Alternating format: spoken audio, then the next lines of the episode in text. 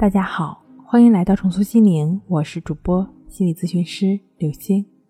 本节目由喜马拉雅独家播出。我们的微信公众号“重塑心灵心理康复中心”。今天要跟大家一起来分享的内容是：减肥成功的经验，或许能够帮助你走出强迫症。减肥大概是唯一一个无关年龄的女性话题。迎面走来多年不见的朋友，尤其当事人是一位男士的时候，他微笑着对你说：“好久不见，身材保持的不错，你好像瘦了。”这大概是众多女性都希望得到的赞美。虽然聪慧的你一定不会被一句赞美迷晕，但是相信被赞美也一定是一件幸福的事儿。说来惭愧。我减肥倒不是为了赢得谁的赞扬，只是觉得办公桌前一坐将近一天，肚子窝得难受，常常有种消化不良的感觉。这当然跟运动量有关。减肥的要义不都说了吗？管住嘴，迈开腿，适当的活动、运动当然是可行的，但对于一个爱吃的人来说，管住嘴真的很难。相信同样喜欢吃的你会有同感。之前我也尝试过各种方法。高中的时候呢，暑假围绕湖边跑步，虽然也就一个月的样子，但的确有成效。但是没有坚持下去。不知深浅的懵懂少年呢，还喝过某某减肥茶，第二天直接就急性胃炎了。顿顿都要严格执行剂量的减肥方式。结果都是一样，没有一个能够真正让我瘦下来，体重还是一路走高。直到有一天，我看到了一本关于轻断食的书籍。开始我将信将疑，断食这听起来有点害怕。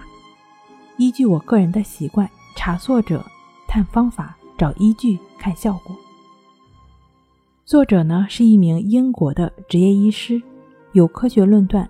有众多通过这个方法在他指导下成功的案例，我开始变得笃定起来。我很少盲目相信，尤其是不会相信那些上嘴皮碰下嘴皮就碰出来的道理。就像我也喜欢稻盛和夫先生一样，他把道理融汇在工作上，并且取得了巨大的成功。就像中心心灵重塑疗法创始人李洪福老师一样。他把道理融汇在心理治疗中，并且帮助数千名的患者走出强迫抑郁。实践是检验真理的唯一标准，如此才是真理。现在的人呢，大多都是受过高等教育的，所谓道理，谁又不懂呢？回到减肥的问题上来，书上有这样一句话说：“远远不止让你瘦，更是获得心灵的自由。”这句话是让我决定最终要实践一下的原因。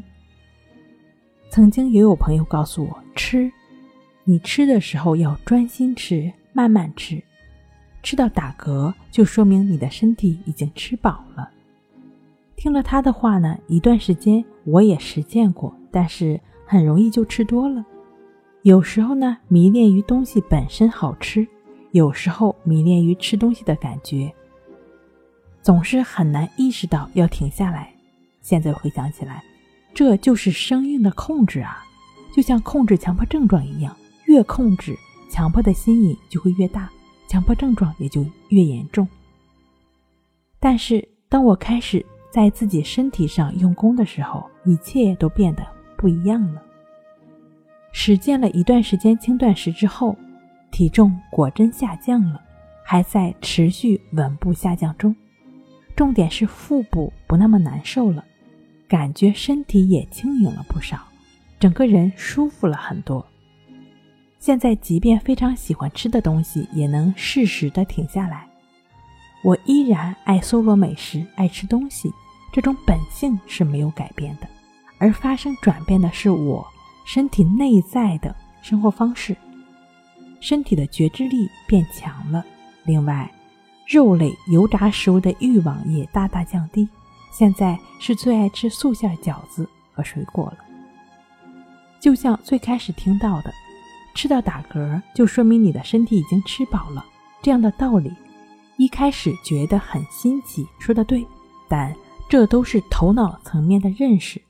如果人为严格控制进食量，对吃的欲望会更加强烈，就像压制了强迫的心瘾，连隔靴搔痒的效果都起不到，到头来只是适得其反。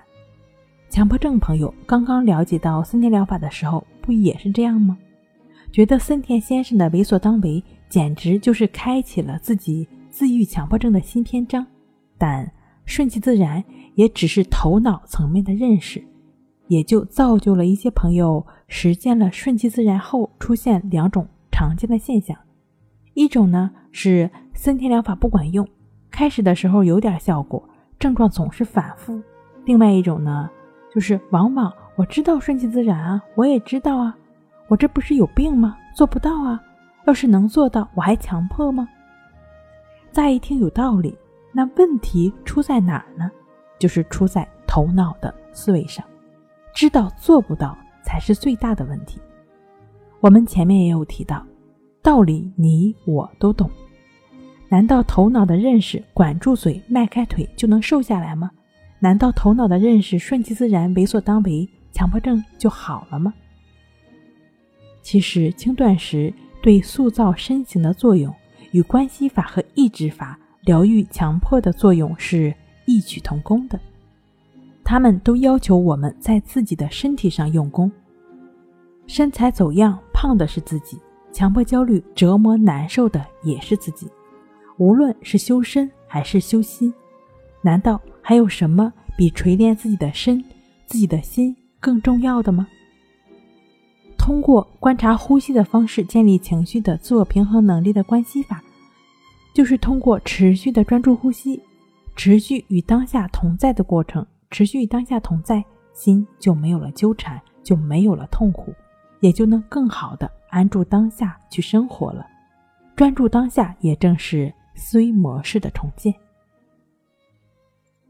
好了，今天跟您分享到这儿，那我们下期再见。